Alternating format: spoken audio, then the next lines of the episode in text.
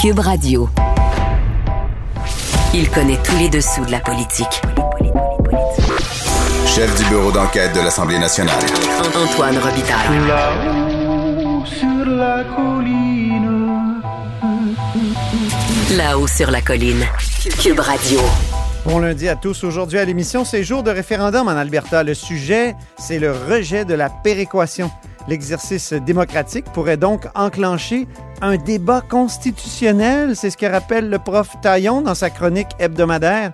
Il décortique pour nous la notion d'obligation de négocier, invention de la Cour suprême qui pourrait être utilisée par les Albertains et estime que le gouvernement Legault n'a pas été suffisamment proactif face à cette éventualité. Mais d'abord, mais d'abord, c'est l'heure de notre rencontre quotidienne avec Rémi Nadeau. Cube Radio. Les rencontres de l'heure. Rémi Nadeau et Antoine Robitaille. La rencontre Nadeau-Robitaille. Mais bonjour Rémi Nadeau, Bonjour Antoine. chef de bureau parlementaire à l'Assemblée nationale pour le journal et le journal. Hydro-Québec, donc il va y avoir des hausses et euh, ça fâche les partis d'opposition. Oui, puis écoute, il faut rappeler que pendant que la CAQ était à l'opposition, ils ont martelé que Hydro-Québec devait rembourser les trop perçus, des sommes qui avaient été facturées aux Québécois en trop. Euh, Hydro le reconnaissait. Et à ce moment-là, ben, on- il y avait une forte pression pour que ce soit retourné aux Québécois, bien entendu. Et moi, le premier, là, j'ai, j'ai toujours euh, souhaité que euh, ce qui avait été pris en trop par Hydro soit remboursé. C'est une question de principe. Hein? C'était- C'était facturé en trop. Bon.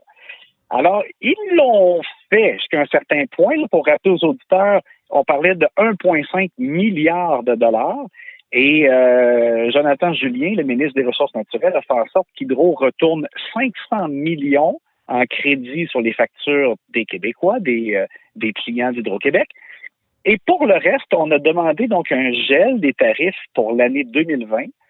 Et là, au gouvernement, là, publiquement, il prétendait là, que l'effet euh, combiné du gel et, des, des- et et de l'impact du gel sur les années subséquentes, là, plus le remboursement de 500 millions, ça faisait à peu près 1,5 milliard. Oui. Mais bon, on s'entend que, en tout cas, en privé, on, me moi, on, on m'avait dit, on, on reconnaissait que c'était bon, c'était pas tant que ça, mais bon.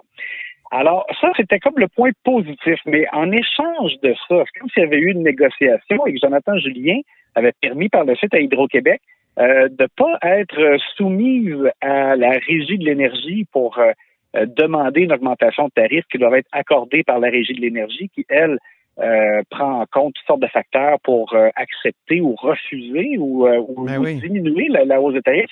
Ben, là, ça, ça donnait comme la, la, la Pour rappeler liberté à que la. Régie de l'énergie, ça a été créé euh, justement pour éviter la politisation des, des coûts de, de- de l'énergie, des coûts de l'électricité au Québec. euh, tu sais, C'était dans les années 90 parce qu'il y avait un gouvernement qui promettait un gel, puis l'autre euh, parti promettait un gel, puis là, aïe, aïe, aïe. Donc, mais là, on dirait que c'est ça, il y a eu marchandage, puis Hydro a euh, obtenu le fait de, de se soustraire à la Régie de l'énergie. C'est incroyable. Ben oui, c'est ça. Et, et là, à ce moment-là, Jonathan Julien disait oui, mais on, leur permet une augmentation selon l'inflation. Et ça, c'était avant la pandémie. Donc, on se disait, c'est pas si pire que ça. Euh, ça sera peut-être des fois 1% euh, peut-être un petit peu plus d'un pour cent, mais tu sais, selon les, les hausses des dernières années, on se disait, bon, ça risque d'être pas si pire. Mais on était méfiants. Et là, ben, on avait raison de se méfier parce que le contexte a tellement changé. Et là, il y a de l'inflation solide. Oui. Et à cause de ça, ben, Hydro-Québec euh, peut aller chercher une augmentation de tarifs. Hydro, là, reconnaît que ce ne sera pas en bas de 2,65% Il leur restait à prendre en compte les chiffres du mois de septembre, euh, mais en au mois de septembre, justement, les prix ont explosé euh, à la consommation, là, notamment pour l'essence et tout ça. Donc, ça peut pas être mieux, là. Ça, ça, va, ça risque d'être même un peu pire. Ça, ça, ça sera probablement très près de 3% comme augmentation de tarifs d'hydro pour l'année 2022. Et déjà pour 2021, il y avait eu 1,3. Donc, euh, on se dit que finalement, là, avant euh, le rendez-vous électoral, il y aurait eu une hausse de tarifs d'à peu près 4 là, quand on additionne, euh, même un peu plus. Donc, euh, là, c'est vraiment problématique. Les, en coulisses, on dit que c'est notre journaliste Nicolas Lachance, en passant, qui a travaillé euh, fort sur ce dossier-là. Et en coulisses, Ben oui, un nouveau venu au bureau parlementaire. oui, notre nouveau correspondant parlementaire. Et euh, au gouvernement, on craignait même... Il arrive puis il donne des chocs électriques, c'est bon. oui, exact. Parce que, écoute, Nicolas avait consulté des économistes spécialisés dans cette matière-là et qui ont regardé le- la façon dont le calcul devait se faire dans la loi là, qui a été adoptée, euh, Mhm. comme je disais, là, par Jonathan Julien, euh, pour euh, changer euh, la- la- le, le- le- le- le mécanisme de fixation de, des, des hausses de tarifs. Et eux arrivaient même à 5 là, puis des- un peu plus de 5% d'augmentation. Aïe, aïe. Et la seule, et la seule raison pour laquelle Hydro dit Ah non, mais ça sera pas si pire que ça, puis ils disent 2,6, là, c'est parce que il, il- il- il y a un beau terme, là, ils disent qu'ils lissent l'augmentation sur deux ans, là, l'effet de l'inflation sur Mhm. deux ans. Donc, c'est la raison pour laquelle en 2022, ce serait 2,65, mais ça, euh, les économistes nous disent, mais même là, le, le reste, on va y goûter même pour l'année suivante. là. Les oppositions, donc, euh, déchirent leur chemise. Exactement. Et là, les, les- les trois partis d'opposition ont beau jeu, évidemment, diraient, on vous l'avait dit, que tout ça, ça sentait pas bon, que ça, ça ressemblait à une patente euh, qui, pour laquelle on serait pas gagnant euh, euh, à, long terme. Et donc, le Parti libéral du Québec et Québec solidaire, les deux, demandent un gel des tarifs euh, pour l'année 2022. Euh, au PQ, on n'a pas été jusqu'à demander un gel, mais dans tous les cas, donc, on, on demande au gouvernement de revenir euh, sur sa position. Et là, c'est ça qui, qui est étrange, parce que là, maintenant, ben donc, on voudrait que la politique s'en mêle. Ben oui. en, en théorie, c'est ce qu'on veut pas, mais là, comme c'est une augmentation euh, qui est plus élevée que ce que probablement même le gouvernement avant. Oui, mais c'est le gouvernement qui a fait que Hydro peut euh, se soustraire à la Régie de l'énergie, parce que peut-être que la Régie de l'énergie serait arrivée à d'autres propositions de hausse. Eh ben, exactement. Alors donc, euh, on a l'impression qu'on se retrouve un peu piégé par le marchandage, comme tu as dit, là, le terme était parfait, euh, qu'il y a eu entre le gouvernement et Hydro-Québec. Euh, le gouvernement cherchait à ne pas perdre la face là, après euh, son discours alors qu'il était dans l'opposition par rapport au trop perçu et cherchait aussi à ne pas trop menotter Hydro-Québec. Puis là, ben, on se retrouve avec la, situation dans laquelle on est. Baromètre de popularité des ministres maintenant. le les ministres Dubé et Guilbeault se démarquent. Oui, totalement. Euh, un sondage léger qui montre la popularité euh, des ministres euh, du gouvernement caquiste. Il y a, en théorie, je te dirais, euh, pas beaucoup de surprises, dans le sens que Christian Dubé, même si on vit une situation difficile dans le réseau de la santé présentement, la- la- le gros succès de la campagne de vaccination, ça, ça lui a donné des ailes. Je pense que ça, ça a marqué la population. Donc, il y a 61% Hum, euh, des Québécois qui ont, qui ont répondu au sondage, euh, qui ont une bonne opinion de lui. C'est très, très élevé, mais c'est le plus élevé. Et ensuite, Geneviève Guilbeault. Geneviève Guilbeault, euh, à mon esprit, elle, elle avait montré euh, dès le départ, au début du mandat, euh, des euh, belles qualités en communication. Euh, et euh, je pense aussi que ce qui lui vaut euh, l'appui du public, c'est ce qu'elle a fait depuis qu'elle a pris le dossier de la violence conjugale et de l'aide à apporter aux victimes de violences conjugales. Euh, je pense qu'elle a bien fait à ce chapitre-là et que ça, ça peut être aussi un facteur pour expliquer sa popularité. Euh, Yann Lafrenière fait bien. Dans le cas de Sonia Lebel, le, le 40% de bonne opinion à son endroit est moins élevé, par exemple, que Geneviève Guilbeault qui a 56, mais euh, il y a seulement 11% qui ont une mauvaise opinion d'elle, donc son, euh, son différentiel, si tu veux, là, est, est- est très élevé. Ouais. Donc ça, c'est une autre ministre qui fait bien. Simon Jolin Barrette, il a, est plus polarisant un peu, c'est-à-dire que 39% de bonne opinion à son endroit, mais 26% de mauvaise opinion. C'est sûr qu'avec la loi sur la langue, la loi sur la laïcité, euh, dans certaines communautés, il est moins populaire, c'est clair. Le cancre, Euh, ça demeure Jean-François Roberge. Jean-François Roberge, pour lui, ça, c'est vraiment, euh, c'est- sûrement des chiffres qui ont été pénibles à voir pour lui euh, aujourd'hui, parce que 34% des gens ont une bonne opinion de lui, mais 38% ont une mauvaise opinion. Mm. Donc, il y a même plus de gens euh, déçus de, de Jean-François Roberge euh, que de gens qui, euh, qui louangent son travail. Alors ça, c'est sûr que ça fait très mal. Ouais. On a remarqué cet automne semble que le gouvernement cherche à le mettre moins de l'avant. Euh, Je trouve que c'est un euphémisme. Il cache. ouais, on pourrait quasiment dire que Même dans le couloir, là, écoute, il, il passe entre la peinture et le mur, entre, entre les portraits et le, le- le mur. Ouais, et puis ça, tu sais, c'est pas. On nous a beaucoup dit là à l'interne qu'il n'y a pas de remaniement, il n'y aura pas de remaniement d'ici la fin du mandat. Bon, alors, moi, je prends pour acquis Jean-François Robert, je vais demeurer ministre de l'Éducation. Et c'est sûr que cette situation-là euh, est, est tendue. Mhm. Quand, quand tu as l'impression que le, ton patron, là, Ouais. François Legault, a pas trop confiance en toi euh, sur la, la scène publique, c'est sûr que ça, c'est loin d'être l'idéal euh, pour un ministère aussi important que celui de l'éducation et qui, qui devait être une priorité pour M. Legault. Donc, je- je- je- j'espère pour M. Roberge que ça va se tasser un peu. Est-ce que, tu sais, par exemple, après, Ouais. après les fêtes, on- au retour en 2022, si les choses vont encore mieux, euh, on sait que les enseignants, il y a quand même beaucoup d'irritants qui ont été réglés avec la, la négociation euh, de la convention collective. Mais il est impopulaire chez les parents, hein, beaucoup. Mais c'est ça Ouais. exactement. C'est que c'est à un moment donné, M. Roberge a, a comme réussi, euh, eh ben, réussi pas le bon mot, mais à, à faire un peu l'un- l'unanimité contre lui, autant comme chez les syndiqués que les directions d'école que chez les parents. Donc, à un moment donné, il faut, faut que que- quelque part des gens qui euh, Dans cette trinité, il faut avoir un appui. Hey, merci beaucoup, Rémi. Merci beaucoup, Rémi Nadeau, chef de bureau parlementaire à l'Assemblée nationale pour le journal et le journal. Puis demain, on discute du discours inaugural, le discours d'ouverture de François Legault. un Salut. gros mardi, ouais. Au revoir. Grand philosophe, poète dans l'âme, la politique pour lui est comme un grand roman d'amour. Vous écoutez Antoine Robitaille, là-haut sur la colline. On s'érotise une question constitutionnelle à la fois. La traduction constitutionnelle La question constitutionnelle. Et bonjour, Patrick Taillon, Bonjour Antoine. notre chroniqueur constitutionnel et accessoirement professeur de droit à l'Université Laval. Patrick, c'est un lundi albertain pour les passionnés de questions constitutionnelles, puisque c'est aujourd'hui que dans la province de l'Ouest se tient le fameux référendum sur la péréquation. Ben, il est fameux pour nous, là, les passionnés. Je pense qu'il y a bien des gens qui ne savent pas ce que, que, que, que, que ça se tient.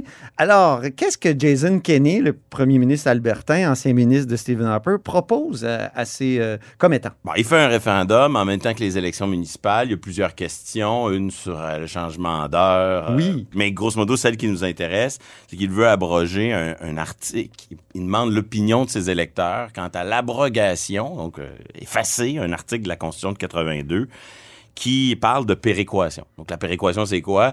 C'est un mécanisme, c'est un programme fédéral. Donc, c'est le gouvernement fédéral, il récolte de l'impôt partout au Canada. Puis là, il, en- il en retransfère beaucoup de l'argent. Parfois avec des conditions, parfois sans conditions. La péréquation, c'est un transfert sans condition fait à l'endroit des provinces euh, fiscalement moins performantes, ou si vous préférez, des provinces pauvres. Oui, c'est ça. Euh, donc, euh, par capita, euh, il y a des provinces comme le Manitoba qui reçoit un énorme montant de, de péréquation, Terre-Neuve aussi. L'île du Prince-Édouard. Oui, les Qui a le record, mais, je pense, mais, par capita. mais au Québec, vu qu'on est nombreux, on est la province qui reçoit le plus gros chèque. Oui, c'est pas ça. le plus gros par capita, mais c'est le plus gros chèque En chiffre globalement. absolu, là, on est les gagnants. Donc, derrière la démarche de Jason Kenney, il y a un peu de Québec bashing. Je- On trouvera le, le juste terme en français plus Ouais. tard. C'est vrai, il faut Euh, le. Donc, euh, il y, a- il y a un peu de Québec bashing dans la mesure où c'est beaucoup une rhétorique là, euh, d'insatisfaction de l'Alberta à l'endroit du fait que l'argent, la richesse générée par les ressources naturelles, le pétrole albertain, euh, s'en va vers Ottawa à travers des taxes et des impôts. Puis une partie de cela est retournée, par exemple, à une province comme le Québec, mais qui veut pas de l'éoduc ou qui veut pas qu'on exploite euh, davantage. Donc, le, le- c'est un peu un billard à trois social, bandes. C'est ça. Puis La- un système social extrêmement généreux, là, avec des garderies, puis tout ça. Ça, alors, la, la- la ça, ça les péréquation, fatigue, là. la péréquation ici est un peu un prétexte par rapport à, à- à une insatisfaction plus globale euh, Mm. de l'Ouest par rapport à, à- aux relations entre euh, l'exploitation de leurs ressources, puis la, la richesse qu'on en tire, puis la critique qu'on fait euh, à l'endroit de, de- de l'effet polluant de ces, de ces ressources-là. Donc, on peut s'attendre à ce que ce soit oui. En tout cas, le, le oui mène par, à- par, je pense, c'est 66% selon les derniers sondages, notamment Main Street la semaine passée. Alors, qu'est-ce qu'il va faire avec ça, Jason Kenney, un oui? Oui, ben, Il dit qu'il veut déclencher la fameuse obligation de négocier. Qu'est-ce que c'est? ben, c'est un référendum qui porte sur quelque chose sur lequel l'Alberta n'est pas compétent. Ben non. Donc, pour donner suite au résultat, il a besoin d'Ottawa, il a besoin des autres provinces. Changer la Constitution. Donc, il a besoin de changer la Constitution, exactement. Et, et- et il- il mise sur un raisonnement par analogie. En 1998, la Cour suprême s'était prononcée sur la constitutionnalité de l'accession du Québec à l'indépendance, une question moins hypothétique à l'époque qu'aujourd'hui, Oui. mais qui est, euh, qui est très importante. Ça a donné euh, ce qu'on appelle le, le renvoi de 1998 sur la sécession du Mhm. Québec. Et dans cette décision-là, la- la- la- la- la- le point central de tout le raisonnement de la Cour suprême, une décision rendue à l'unanimité, tous les juges étaient d'accord, c'est que euh, si une province exprime clairement une volonté de changement, dans ce cas-ci euh, l'indépendance du Québec, il y a une obligation pour les autres euh, partenaires de la fédération, ça, ça veut dire les, autres provinces, le fédéral, de négocier de bonne foi le changement. Et c'est là l'espoir de Jason Kenney, c'est de forcer le gouvernement Trudeau, puis le gouvernement Legault et les autres de, de, de faire des concessions réciproques pour changer la péréquation. Mais là, il y a quelques problèmes sur sa, sur sa route. Ah oui? Euh, ben, un, euh, il est très impopulaire. Son référendum mobilise peu. Euh, une question souvent trop évidente qui suscite peu d'enthousiasme parce que c'est tellement évident que les Albertains sont favorables à ça, mène parfois à des résultats décevants. Fait que ça se peut que son référendum n'ait pas le, ne génère pas le momentum politique qu'il aurait voulu. Ça, On c'est un- s'attendait à un vote, euh, oui, à 80 quelques pourcents. Là, les, les prédictions disent euh, 66, comme je l'ai dit. C'est vrai qu'il y a une marge, là. Après ça, il y a un Mais autre. ça demeure une, une volonté claire, Ben, on, une question claire. on- on verra ce soir. Si c'était 66, oui, c'est ça. J'anticipe sur le vote euh, albertain, pardon. Après, euh, il y, a- il y a un problème un peu conceptuel. Il dit, moi, je veux abolir l'article 36. Donc, je veux abolir le programme qui dit qu'Ottawa doit... 36-2, hein? Oui, c'est ça. Ottawa doit créer un système canadien de, péréquation, mais il dit pas, il dit ce qu'il veut pas, mais il dit pas ce qu'il veut au fond à la place. Puis c'est on pourrait abolir, on pourrait donner suite à la demande du gouvernement Kenny, dire il y a plus d'article, euh, paragraphe 36.2, terminé. Mais il y a déjà eu de la péréquation avant qu'il y ait cet article-là. C'est pas parce qu'un article permet à Ottawa, oblige Ottawa à faire quelque chose que euh, le lendemain qu'il est aboli, Ah Ottawa, euh, il il y, a- il y a comme quelque chose de mal conçu. On ne sait pas exactement ce que, ce que l'Alberta voudrait. Euh, au passage, Ah, what does Alberta? want? oui, au passage, je note que plusieurs ont critiqué les questions référendaires de 1980, 1992 et de 1995 Oui. parce qu'elles faisaient référence à un texte qui était extérieur à la question. Oui. Un projet d'association, une entente tripartite. L'entente du 12 juin. Euh, en Ça, c'était dans 92. 95. Oui, et en 92, on faisait référence à un accord de Charlottetown dont on n'avait pas toujours On n'avait même pas textes. les textes, oui. Ben, je remarque au passage que la question albertaine, elle aussi, elle fait référence à un, à un texte, l'article 30, paragraphe 36.2, et, et le texte est extérieur. Je dis pas que la question n'est pas claire, parce que moi, je pense que la clarté d'une question, ça s'apprécie. Hey, est claire la question? Ben, moi, je pense que oui. Voulez-vous que- effacer 36-2? Oui, mais quand, quand, quand les gens euh, sortent toutes sortes d'arguments pour dire qu'une question n'est pas claire, Ouais. on dirait que les, les bons et les mauvais arguments se mélangent. Ici, là, euh, moi, je pense que la question est claire aussi parce qu'elle s'inscrit dans un débat qui est assez clair sur les enjeux. C'est euh, ça. Mais, mais bon, à la fin de la journée, là, je, je note que il y a quand même cette référence à un texte extérieur, comme quoi la question parfaitement claire, moi, je ne l'ai jamais vue encore. bon, maintenant, euh, il y a un autre risque pour le gouvernement euh, Kenny, puis c'est un risque aussi pour le Québec, parce que l'obligation de négocier dont on parle depuis déjà quelques minutes, c'est un outil de déblocage sur le front constitutionnel. Si un jour ce pays-là est bloqué sur le, front constitutionnel, la Cour suprême invente une obligation de négocier pour essayer de, mettre de l'huile dans le moteur pour que, euh, pour que le moteur soit plus en panne et qu'il puisse enfin redémarrer.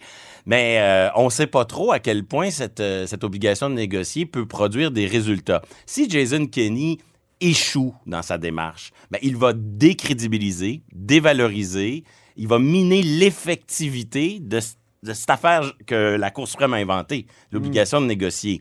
Et il y a des gens... Euh, euh, D'abord, il doit adopter une résolution de l'Assemblée. Je pense Parce que... que ça peut pas être juste le référendum. Euh, techniquement, là. Ouais, je, Techniquement. je pense qu'il aurait intérêt à adopter une résolution. Parce de- que il faut expliquer que dans notre régime, c'est pas le peuple qui est, qui est souverain, c'est le Parlement. Donc, il faut que le Parlement euh, prenne acte d'une certaine façon de la volonté du peuple d'effacer cette, euh, cette partie-là de la Constitution. Le référendum d'aujourd'hui va Donc- rien décider. Le- Demain matin, l'article C'est ça. 36.2 va exister. Si, si le gouvernement euh, Kenny veut réussir son opération, il va falloir qu'il fasse preuve de détermination. Le geste dont on vient de parler en serait un très utile. Après, il faut voir jusqu'où il est prêt à Est-ce aller. qu'il va gagner son vote sur la résolution? Parce qu'il il est tellement miné dans son propre caucus? Tout est possible. Ah, tout est possible. Tout est possible. Euh, mais surtout, Mais qu'est-ce qu'il que va ça faire? pourrait miner l'effectivité Ben oui. de l'obligation de négocier? Ben oui, parce que pour euh, d'abord l'obligation de négocier, ça veut dire quoi? Qu'est-ce qu'on fait quand ça dure combien de temps une négo? On négocie quoi? Euh, à partir de ça, ça veut pas dire l'obligation de s'entendre. Donc à partir de quelle minute on peut dire que bon, on a négocié pendant 60 minutes, c'est assez euh, on, on s'est euh, acquitté de notre devoir de négociation.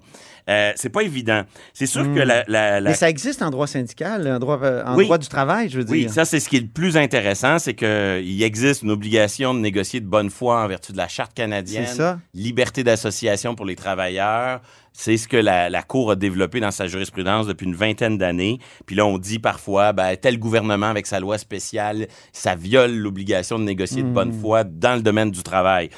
Puis on pourrait calquer cette jurisprudence-là puis l'appliquer aux négociations constitutionnelles. Mais à la fin, l'obligation de négocier, c'est pas une obligation de s'entendre. Et, et, Ouais. et parmi toutes les forces politiques au Canada, il est fort vraisemblable que le parti euh, fédéral, le gouvernement fédéral de Justin Trudeau est probablement euh, parmi les forces politiques les moins intéressées à donner suite à, cette obligation de négocier. Euh, Stéphane Dion, qui était euh, le père de la loi sur la clarté, qui était ministre à l'époque de la, la vie de la Cour, dit toujours que cette obligation de négocier ne vaut qu'en cas de sécession. Donc, ça ne vaudrait pas pour un, un projet comme celui-là. Et j'ai lu qu'il y a plusieurs constitutionnalistes qui, qui reprennent cette ligne-là. là. Oui, Même ça, dans le Calgary Herald, il y avait des gens qui disaient ce référendum-là est inutile. L'obligation de négocier, c'est juste pour la sécession. C'est ça. C'est la manière d'attaquer la démarche de Jason Kenney, c'est de dire ce n'est bon que pour la sécession. Moi, je, je ne crois pas que ce raisonnement tienne la route, mais c'est ce que les opposants vont avancer. La deuxième, c'est de miser sur le flou. Ben, c'est quoi euh, négocier de bonne foi? Parfait. On- à la prochaine conférence fédérale provinciale, on va mettre un point à l'ordre du jour. On va en parler cinq minutes. On va constater qu'on n'est pas d'accord. Puis on va dire qu'on était de bonne foi et ça va être terminé. Et ça, ça, ça serait très défavorable aux intérêts du Québec parce que le Québec a peut-être intérêt dans d'autres dossiers, dans les prochaines années, à pouvoir miser sur cette obligation-là. Et c'est là que je trouve que la, la présente campagne montre euh, un gouvernement Legault un peu passif. Vraiment. Il est très, euh, très prompt à défendre les intérêts du Québec si euh, un député d'opposition fait un amalgame entre loi 21 et projet de loi 96. Là, il devient un ardent défenseur de, de les intérêts du Québec. Mais, mais quand nos intérêts se jouent directement en Alberta dans un débat, pour le moment, on voit que les déclarations sont rares. Et lorsque le gouvernement prend la parole dans le dossier, c'est pour être extrêmement prudent. Euh, on est dans une situation, on est coincé. D'un côté, le Québec a tout avantage à ce que la péréquation soit maintenue, qu'elle ne disparaisse pas, que l'opération de Jason Kenney soit un échec parce que on reçoit beaucoup de péréquation. Donc En ça, même temps, François Legault a un rapport ambivalent à la péréquation. Lui-même a déjà titre. écrit qu'il fallait s'en débarrasser, il fallait viser péréquation zéro. à juste titre, Parce qu'on serait devenu très riche. il, il a, il a au moins le courage de déplorer le fait que nous soyons des... Des, des, euh, assistés. des, des, c'est ça, des bénéficiaires de la péréquation. Donc, d'un côté, on a un intérêt à ce que la démarche de Jason Kenney échoue parce que la péréquation, c'est bon pour les finances publiques du Québec depuis un certain nombre d'années. Mais de l'autre, si la démarche de Jason Kenney échoue, un des rares outils un des rares instruments qu'on a pour essayer de faire avancer nos intérêts sur le front constitutionnel, donc l'obligation constitutionnelle de négocier, ben, viendrait être, à- à- serait sur le, du, du- serait de, de ce fait un peu décrédibilisée. Elle apparaîtrait comme ineffective. Elle apparaît comme, elle apparaîtrait comme un truc qui, qui marche pas vraiment. Un gadget, euh, Un gadget, exactement. mal, assi- mal, euh, mal affûté. Et donc, comment, pour le gouvernement du Québec, développer une politique qui va donner, euh, je dirais, du volume et de l'importance Mhm. à la démarche albertaine, tout en s'opposant à l'abolition de la, de la péréquation? C'est pas évident, mais je pense que, comme c'est souvent le cas, à force de ne pas parler de constitution, mais là, le Québec a pas de politique de relations intergouvernementales à jour. La dernière, c'est celle qui a été faite sous le, le gouvernement Couillard. On n'a jamais eu la version CAC Qui- de cette politique. C'est encore la, la- la politique du gouvernement du Québec, là. On a Euh, un document partisan Ouais. où la CAQ dit, euh, nous, euh, c'est ça qu'on demanderait au Ah oui, Canada. de mais on n'a pas- 2015. mais on n'a pas une politique officielle. Euh, je pense que la dernière fois qu'on a eu un débat sérieux euh, en commission parlementaire ou dans une commission de, de réflexion sur des questions constitutionnelles, c'est probablement la, la commission Séguin. Ou avant ça, il faut remonter à la question de mélanger campo. Donc, ça fait longtemps que le Québec ne s'est pas posé la question qu'est-ce qu'on exigerait en contrepartie euh, s'il devait y avoir des négociations constitutionnelles dans le reste du Canada? La commission Séguin, c'est il y a 20 ans. Exactement. Donc, donc euh, on- à force de mettre la question constitutionnelle sous le tapis, euh, le Québec finit par nuire à ses propres intérêts parce que là, ici, moi, il me semble que si il faut respecter l'obligation constitutionnelle de négocier, mais qu'en même temps, on veut pas dire oui à la demande de l'Alberta, la seule solution, c'est un Québec qui arrive et qui dit, nous voyons la volonté des Albertains, nous sommes conscients qu'il y a une obligation de négocier, l'Assemblée nationale dit euh, nous sommes ouverts à ce qu'il y ait une discussion constitutionnelle et voici en contrepartie, si je peux dire, l'ordre du jour de la discussion. C'est ça. Autrement dit, ça me semble la seule réponse crédible, c'est de dire ben, vous, vous- c'est important de négocier, c'est important de donner suite à la volonté des Albertains du mieux qu'on peut et sur le front du fédéralisme fiscal. Si vous voulez parler de péréquation, nous, on veut parler de pouvoir fédéral de dépenser sans- euh, avec conditions, sans conditions, C'est comment ça. on l'encadre, et essayer, au fond, de élargir l'objet de la négo, pas nécessairement pour provoquer l'impasse, mais pour faire réaliser aux Albertains que s'ils ont des intérêts à défendre, nous aussi, on en a, et que la négociation sera pas si simple. Euh, entre cela et l'attitude actuelle, moi, je pense que l'attitude actuelle, elle va nous conduire à euh, dévaloriser l'obligation de négocier et donc se tirer dans notre propre pied et continuer à, à laisser faire un discours sur la péréquation qui est souvent, en vérité, un, un- un Québec bashing euh, qui ne porte Déguisé. pas déguisé. Et donc, euh, d'où d'où l'intérêt de s'impliquer dans ce débat, de s'y engager clairement, puis d'être euh, très proactif. Euh, là où, malheureusement, pour l'instant, nous sommes beaucoup trop passifs. Il y a un discours du trône mardi, un discours inaugural ou un discours d'ouverture, pour employer les, bons termes, de la part de François Legault. Espérons qu'il commentera, euh, au moins de manière incidente, les euh, résultats qu'on aura ce soir du référendum albertain. Merci beaucoup, Patrick Taillon, notre chroniqueur constitutionnel et accessoirement professeur de droit à l'Université Laval. Et c'est ainsi que se termine là-haut sur la colline en ce lundi. Merci beaucoup d'avoir été des nôtres. N'hésitez surtout pas à diffuser vos segments préférés sur vos réseaux. Et je vous dis à demain. Cube Radio.